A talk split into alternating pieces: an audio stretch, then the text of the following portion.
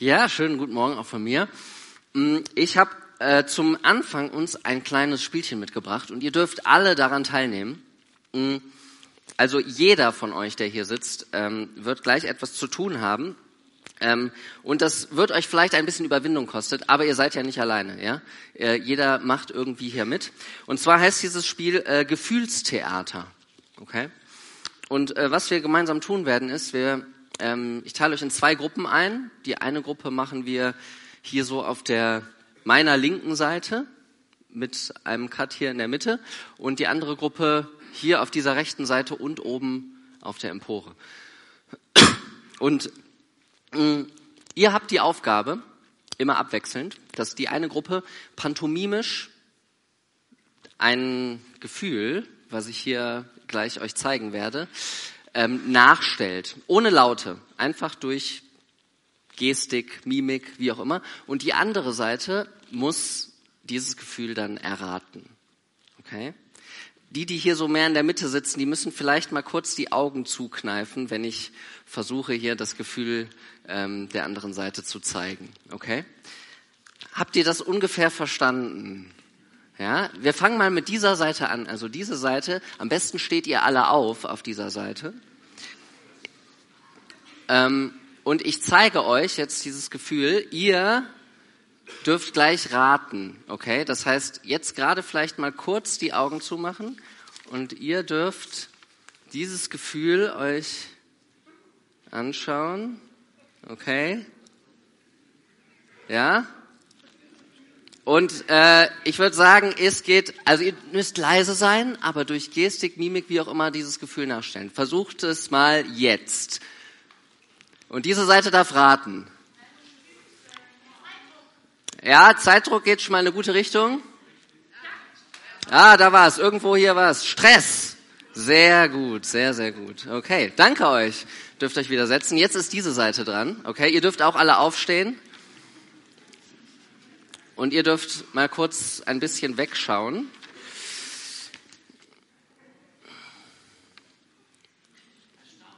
Okay, ja, ihr dürft loslegen.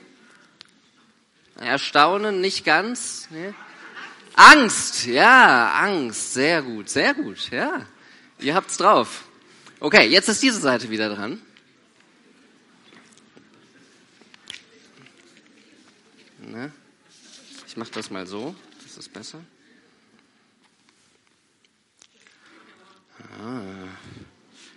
Das ist ein bisschen schwieriger vielleicht, aber probiert mal. Los geht's. Ja, ähnlich. Ja, auch fast. Losigkeit am Ende ist schon mal ganz gut.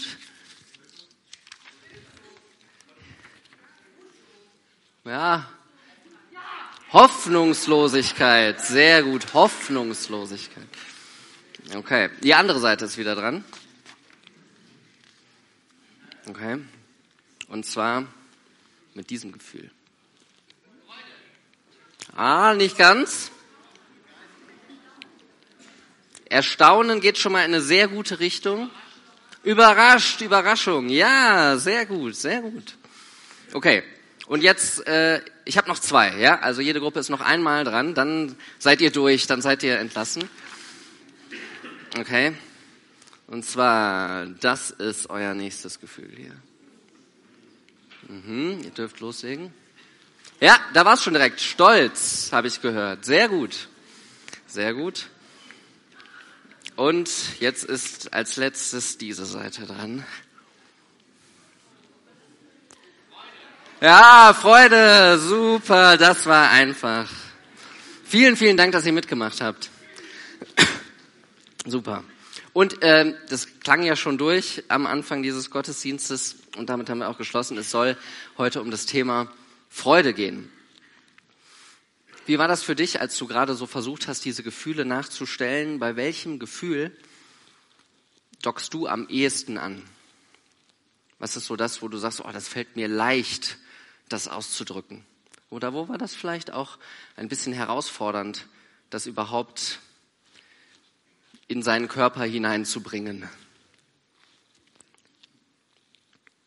Ich habe gemerkt, ich habe ähm, seit einiger Zeit auf meinem Handy so eine Gefühls-App Ähm, da, ähm, die heißt How We Feel und da kann man mh, so eintippen, wie man sich gerade fühlt. Ja, da gibt es ganz viele Vorschläge für ganz unterschiedliche Gefühle, um einfach sich selbst besser kennenzulernen und zu beobachten, was geht da eigentlich in mir vor und dann vielleicht auch damit besser umzugehen. Und ich habe jetzt mal so die letzten Wochen überblickt, welche Gefühle habe ich da so eingetragen. Und ich habe festgestellt, vielleicht liegt es am Winter oder daran, dass ich ganz viel krank war, aber die Gefühle, die ich da so eingetragen habe, da gibt's ganz wenige, die irgendwas von Freude oder Euphorie ausstrahlen. Da sind eher so die dabei, wo man das sieht, was gerade nicht geht und funktioniert.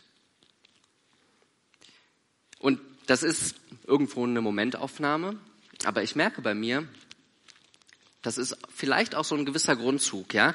Ich liebe Kritik. Also nicht Kritik selbst zu bekommen, sondern ich liebe es, äh, zu kritisieren und kritisch zu sein. Ich gebe auf fast alles Widerworte und manche unter uns mussten das schon sehr leidvoll miterleben, wie das ist, mit mir so unterwegs zu sein. Ja, ich sehe es, wenn am Sternpunkt die Stange vom Zirkuszelt noch ein paar Zentimeter zu schief ist und sie unbedingt noch gerichtet werden muss. Ja, das hat vielleicht auch was für sich, aber das macht es nicht immer leicht mit mir ein Miteinander. Und ich glaube, es geht nicht nur mir so, sondern wir alle, mindestens in Deutschland, haben Kritik ganz gut gelernt. Ja, wir haben gelernt, den Blick zu richten auf das, was fehlt. Auf das Minus, das, was nicht passt. Das, was rot angestrichen wird in der Arbeit. Ich habe gemerkt, auch jetzt in der Schule mit meinen Kids, ähm, oder mit Anton, der erste ist in der Schule, ein Elternsprechtag ist eigentlich genau dafür da. Für die Schüler, wo es nicht läuft. Wir waren einmal mit Anton beim Elternsprechtag und die Lehrerin wusste gar nicht, was sie sagen sollte, weil es nichts zu kritisieren gab. Und ich glaube, so ist unsere Gesellschaft in ganz vielen Punkten eigentlich angelegt, ja? Unser Blick auf das, was fehlt. Und wir bauen unser Leben dann auf auf Sorgen, auf vielleicht auch Misstrauen, vielleicht bei manchen sogar ein Leben aus Angst. Und das ist ja auch irgendwo verständlich und natürlich, ja. Jetzt gerade erleben wir das, eine Welt, die in ganz vielen Krisen ist, wo es schwierig ist, einfach zu starten und zu sagen, ja, ich will mich freuen an dem, was es so alles hier gibt, ja. Wenn ein Krieg hereinbricht, oder ganz persönlich auch, wenn alles teurer wird und das Gas vielleicht Mangelware wird, wie man dachte, ja, wie soll man da nicht von einem Mangel ausgehen und von dem, was irgendwie gerade schwierig ist? Damit muss man ja auch irgendwie planen und haushalten. Aber meine Frage heute Morgen ist so, wie geht es dir damit? Was ist dein Urgrund, aus dem du lebst? Der Ansatzpunkt, wo du sagst, damit möchte ich starten und loslegen. Ich glaube, in Kirchen und Gemeinden haben wir oft, oh, ich habe auch, jetzt habe ich vergessen, wo ich den Ticker hin, da, ah, ich habe so ein schönes Bild hier für euch mitgebracht, glaube ich. Ah, das Minus, ja. Das haben wir gelernt. Und in Kirchen und Gemeinden ähm, haben wir genau das auch ganz oft geprägt und gelebt und Glauben so präsentiert. Erstmal negativ, ja, der Mensch ist sündig und schlecht. Und dann eigentlich nur die Frage, okay, wie kommen wir jetzt heraus aus diesem Sumpf mit Beten und Bibel und Jesus? Aber der Startpunkt ist, ich, ich bin eigentlich schon im Minus, bevor es überhaupt losgeht mit mir. Ich bin der Meinung, das ist eigentlich unchristlich. Und ein Kernproblem in dieser ganzen Gemengelage ist, glaube ich, dass wir in unserer Welt alles verzwecken. Ja? Dass wir immer diesen, diesen Zweck und Nutzen zuvorderst stellen. Wozu ist das gut? Wozu bin ich da? Vielleicht jetzt in so einem Setting auch. Wozu machen wir eine Allianz-Gebetswoche? Wozu treffen wir uns gemeinsam als Christen? Das muss doch einen Zweck erfüllen. Ja, wenn der Nutzen sichtbar ist, dann ist das gut. Ja? Aber eigentlich, wenn wir mal genau drüber nachdenken, wie wir auch selbst in dieser Welt sind, wozu wir eigentlich da sind, dann sind wir einfach. Ja? Dann hat mein Leben keinen notwendigen Zweck. Die Welt käme sehr gut ohne mich aus. Das Universum könnte fortbestehen. Ich habe keinen Nutzen und Zweck darin. Auch das Universum selbst, wozu ist es da? Hat es einen Nutzen, einen Zweck? Und ich glaube, diese Fragen können irgendwo beängstigend sein, aber ich glaube, eigentlich sind sie ein Grund zur Freude.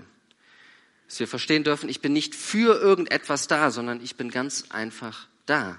Gott hat mich gewollt, genau wie diese Schöpfung. Gott hat sie nicht gebraucht. Unser Leben ganz individuell, jeder von uns, ist in einem Moment entstanden, wo unsere Eltern außer sich waren, in Liebe und Freude im besten Fall. Und so ähnlich ist auch die Welt geworden, sagt die Bibel. Ja? Lasst uns Menschen machen. Und ich habe uns einen beeindruckenden Text mitgebracht aus dem Buch der Sprüche, der das nochmal auf eine viel schönere und poetischere Art und Weise auf den Punkt bringt. Ich weiß nicht, wie es dir geht, wenn du ähm, vom Buch der Sprüche hörst aus der Bibel, was das für Assoziationen in dir auslöst, wenn du ähm, darin schon mal gelesen hast. Ich glaube, die meisten nehmen das eher wahr als ein trockenes Buch, wo man sich vielleicht hier und da mal einen lustigen Spruch rauspicken kann, ja, dass sich irgendwie der Faule in seinem Bett dreht wie die Tür in der Angel oder solche Sachen, ja. Ähm, und das ist auch so. Es ist ein Buch von gesammelten Sprichwörtern und am Anfang gibt es einige Reden, wo die Weisheit Gottes als Person auftritt. Die Weisheit, die die Menschen lehrt und den Weg zu einem guten Leben weist. Und wir schauen uns da äh, mal einen Text dann aus dem achten Kapitel im Sprüchebuch. Und da geht's, steht Folgendes. Der Herr hat mich, die Weisheit, am Anfang seiner Schöpfung erschaffen. Ich war das erste seiner Werke vor aller Zeit. In längst vergangenen Tagen wurde ich geschaffen am Anfang der Erde vor unvorstellbar langer Zeit. Ich wurde geboren, als es noch keine Meere gab und kein Wasser aus den Quellen der Tiefe strömte. Bevor die Berge in der Erde verankert wurden und die Hügel entstanden, kam ich zur Welt. Gott hatte das Land noch nicht geschaffen und auch nichts anderes, nicht einmal Staub gab es auf der Erde. Ich war dabei, als er das Dach des Himmels baute, als er den Horizont über dem Meer bildete. Ich war dabei, als er die Wolken oben festmachte und die Quellen unten aus der Tiefe sprudeln ließ. Ich war dabei, als er dem Meer eine Grenze setzte und dem Wasser verbot, sie zu überschreiten. Und jetzt, als er dann die Fundamente der Erde legte, stand ich ihm als Handwerkerin zur Seite. Tag für Tag war es für mich eine Freude. Die ganze Zeit spielte, oder manche Übersetzungen könnte man auch sagen, ich lachte an seiner Seite. Ich war fröhlich, dass es den Erdkreis gab und hatte meine Freude an den Menschen.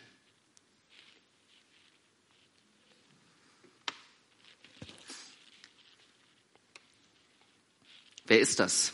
Die Weisheit. Die Weisheit tritt hier als eine Person auf. Ja, sie ist von Anfang an bei Gott und sie schafft mit Gott zusammen die Welt. Und das ist alles voller Freude, voller Lachen und Spielen. In der jüdischen Tradition ist es so, dass die Weisheit häufiger als Person dargestellt wird, die mit Gott gemeinsame Sache macht. Nicht nur hier im Buch der Sprüche, es gibt apokryphe Bücher, die wir nicht so gut kennen in unserem freikirchlichen Raum meistens, die ganz ähnlich über die Weisheit reden. Dass sie ganz eng verwoben ist mit Gott. Und das macht Weisheit im Buch der Sprüche und im Gegensatz vielleicht zu dem, wie wir heutzutage Weisheit verstehen, nicht einfach nur zu so einer relativen Sache. Der, für den einen ist das eben weise und für den anderen ist das weise. Ähm, und auch nicht irgendwie so was Optionales. Ja, man kann so weiß, weise werden, um sein Leben besser zu gestalten und zu führen, sondern Weisheit ist hier das Grundwesen, wie die Welt eigentlich gemacht ist. So wie Gott die Welt geordnet hat. Ich habe das mal hier so dargestellt, da ist eine Person wirklich. Das ist die Weisheit. Wir erkennen sie nicht so genau. Wenn man, ähm, aber was klar ist, sie, sie ist irgendwie aktiv.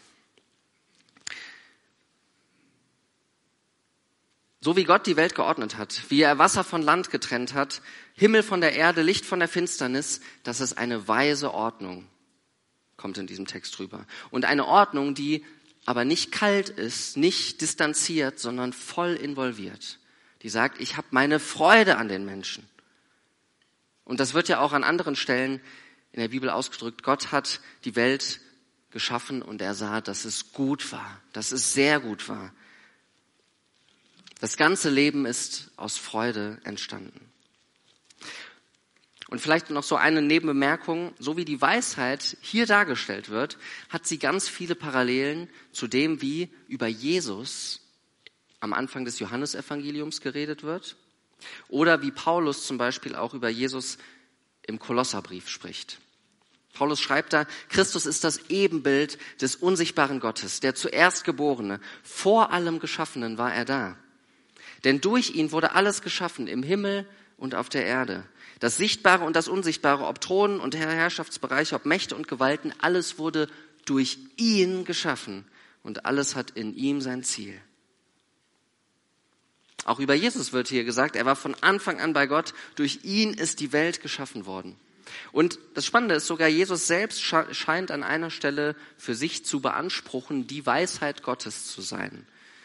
Im Matthäus und im Lukas-Evangelium gibt es eine Szene, wo Jesus darüber spricht, dass ihm vorgeworfen wird, ein Fresser und ein Säufer zu sein und mit Sündern abzuhängen. Und Jesus antwortet darauf, Matthäus 11, Vers 19 zum Beispiel steht das, doch die Weisheit Gottes ist immer im Recht. Das zeigte sich durch das, was sie bewirkt. Und es scheint hier fast so, als ob Jesus das von sich selbst sagt, ja. Ich bin die Weisheit und ich bin im Recht und das zeigt sich durch das, was hinten rauskommt.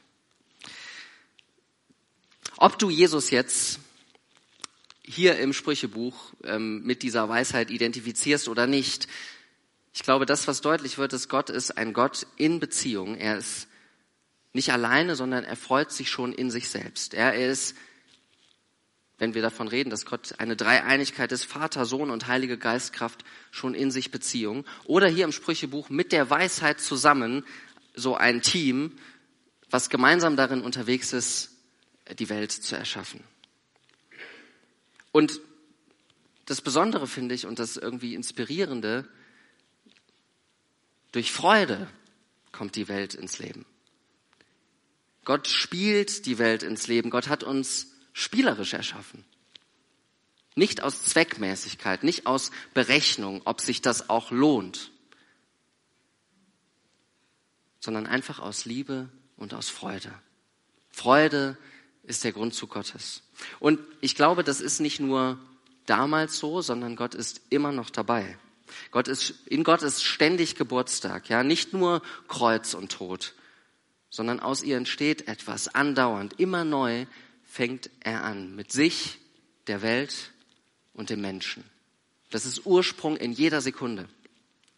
Und deswegen glaube ich, dass wir diesen, diesen Vers hier, ich war fröhlich, dass es den Erdkreis gab und hatte meine Freude an den Menschen, auch in die Gegenwart holen dürfen. Und vielleicht kannst du da auch deinen Namen einsetzen. Wie hört sich das an? Gottes Weisheit. Gott ist fröhlich, dass es dich gibt. Er hat seine Freude an dir.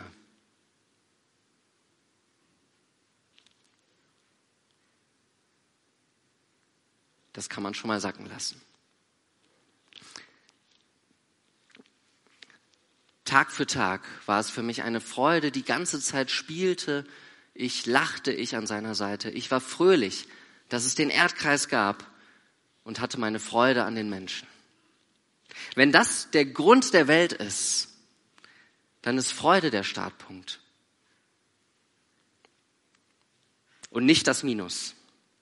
Nicht der Zweck, etwas zu leisten, für irgendetwas da zu sein, sondern dann ist Freude der Startpunkt. Und dann darf das überschwappen auch in unser Leben. die Freude und das Spiel. Und dann sind das die Kategorien, die eigentlich unser Leben richtig beschreiben und erfassen. Nicht der Kampf, wie wir es vielleicht gerade erleben an vielen Stellen, ja. Weltweit oder auch für uns individuell, dass man kämpfen muss, um dieses Leben zu bewältigen. Sondern vielleicht eher, dass man spielen muss, um dieses Leben zu bewältigen. Und wo wir eingeladen sind, auch teilzunehmen an diesem Spiel Gottes, an dieser Freude, indem wir uns selbst an unserem Leben freuen. Und wenn wir das tun, dann machen wir, glaube ich, Gottes Schönheit und Herrlichkeit in dieser Welt groß und wir antworten auf die Freude mit unserer Freude. Ich glaube, das ist etwas ganz ganzheitliches, ja, wo wir, wenn wir ein Kunstwerk malen, in jedem Pinselstrich sich diese Freude ausdrücken kann. Wenn wir eine gute Geschichte schreiben, wenn wir ein Spiel spielen, so wie wir es am Anfang hier gemacht haben mit, den, mit dem Gefühlstheater, wenn wir ausgelassen tanzen und feiern, überall da, wo wir selbst etwas schaffen und ins Leben bringen, wenn wir einen alten Stuhl restaurieren oder ein Kind in die Welt setzen oder vielleicht für die Jüngeren, wenn wir eine Minecraft-Welt am Computer aufbauen. Ähm, aber auch wenn wir in ganz anderer Weise Freude die Freude des Lebens spiegeln. Wo ein Konflikt gelöst wird, wo jemand seinen Job richtig gut macht, wo wir über Unterschiede hinweg Gemeinschaft suchen, wo wir ehrlich sind mit unseren Gefühlen. Nicht nur der Freude, sondern auch allem anderen. Ich glaube, wenn wir so unser Leben leben und das so erfüllt ist, dann ähm, ist das, Johannes Calvin hat das mal so ausgedrückt, ähm, ein Theater, in dem die Herrlichkeit Gottes zur Darstellung gebracht wird. Ja, die ganze Welt, nicht nur hier so ein Gottesdienst, sondern jeder Teil unseres Alltags kann ähm, dieses Theater sein, in dem Gottes Herrlichkeit immer mehr durchschlägt und zur Darstellung gebracht wird, wo seine Freude diese Welt immer mehr füllt. Wo unsere Freude selbst schon ein Gebet ist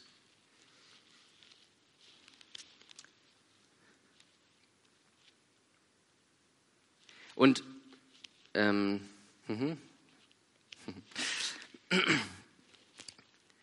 Wichtig ist vielleicht noch so als äh, Einordnung, das passiert natürlich nicht auf Knopfdruck. Ja? Das ist nicht wieder unsere Leistung, unser Zweck, dass wir jetzt so leben müssen und die Freude in unser Leben hineintragen brauchen, sondern die Freude Gottes steht am Anfang. Und das anzuschauen und davon angesteckt zu werden, so ein Widerhall davon in sich zu haben vielleicht, ja. Das Zulassen. Darum geht es. Und das heißt natürlich auch, das es dann zuzulassen, wenn dieser Widerhall gerade nicht in uns da ist und wenn wir keine Freude erleben und es gerade schwer ist. Ich habe uns zum Ende ähm, so drei praktische Möglichkeiten mitgebracht, ja, was du vielleicht für dich mitnehmen kannst in diese nächste Woche, um mehr aus dieser Freude zu leben, um das an den Start zu setzen. Vielleicht möchtest du am Start des Tages diesen einen Vers aus Sprüche 8, Vers 31 dir vor dem Spiegel morgens beim Zähneputzen zusagen, ja? Ich war fröhlich, dass es den Erdkreis gab und hatte meine Freude an den Menschen. Gott hat seine Freude an den Menschen und auch an mir immer wieder damit zu starten und diesen Vers einmal morgens in den Spiegel zu sprechen. Die Weisheit war fröhlich, dass es den Erdkreis gab und hatte ihre Freude an den Menschen. Oder als zweite Idee, du kannst auch alle drei umsetzen, aber vielleicht pickt man sich eine raus, das ist realistischer. Du machst zur Mitte des Tages oder wenn es für dich reinpasst, ein Freudesuchspiel. Ja?